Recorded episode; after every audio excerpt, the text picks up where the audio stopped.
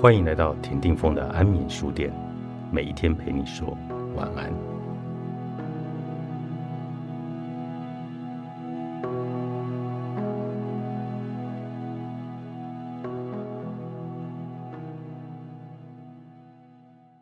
你一定要试着去注视、凝望和观察，不要批评或比较，不要说这个是好的，那个是坏的，或者这个是对的。那个是错的，只要观察生活里的各种事物就行了。观察是最不可思议的事，有观察才有知见。你知道关心是什么意思吗？当你照顾一只宠物，当你把衣物整理得有条不紊，当你清洁沐浴，使自己保持干净，你就是在关心。假如你种了一棵树，它会需要你的照顾。它需要关心，你或许必须为它来种肥，土壤来施肥。不下雨的时候，你也必须定时的为它来浇水。假如你有一只狗，你必须为它梳理毛发，让它吃正确的饲料，牵着它出去散步，注意它没有染上任何的疾病。当你做这些事，对于人们、动物、植物。以及各种事物有一个感觉，那就是关心。关心是爱的一部分，而爱是一种更加深刻的东西。爱是以关心行住坐卧间的琐事为起点。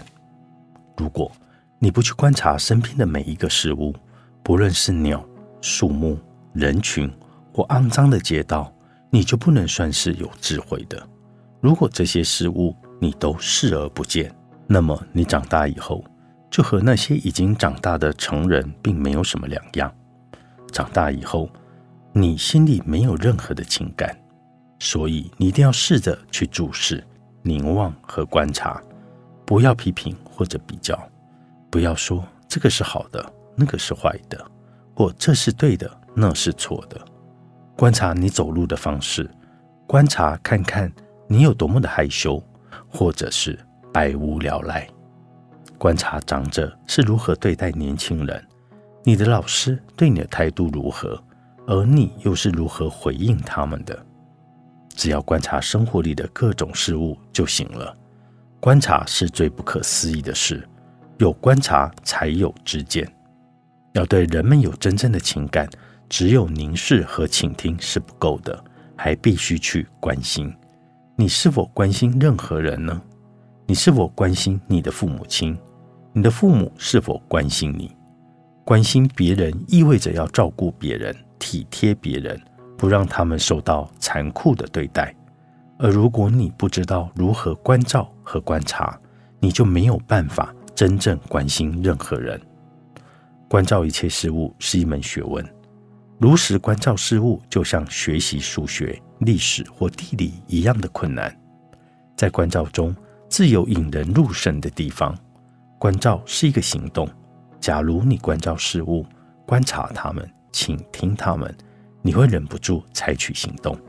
可是我们大多数的人都视若无睹，充耳不闻，于是我们没有任何的行动。几个月前的某一天，我在瑞士和一个朋友开车出游，我们前头有个小女孩骑着自行车，突然间。他下车，推着自行车往前走。我心里有点纳闷，目不转睛地望着他。他拾起地上的一张纸，把它丢进路旁的垃圾桶，接着骑上车离开了，并没有任何人要那个女孩这么做。他只是觉得想要让路面干净，于是下车把它捡了起来。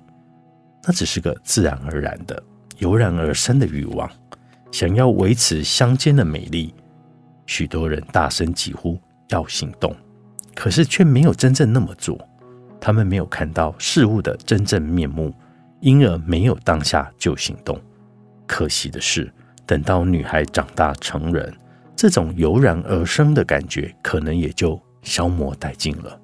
她会上学，学习某些科目，通过种种的考试，可是。这种感觉会不会也跟着就不见踪影了呢？什么都不是的人才是快乐的。作者克里希那穆提商周出版。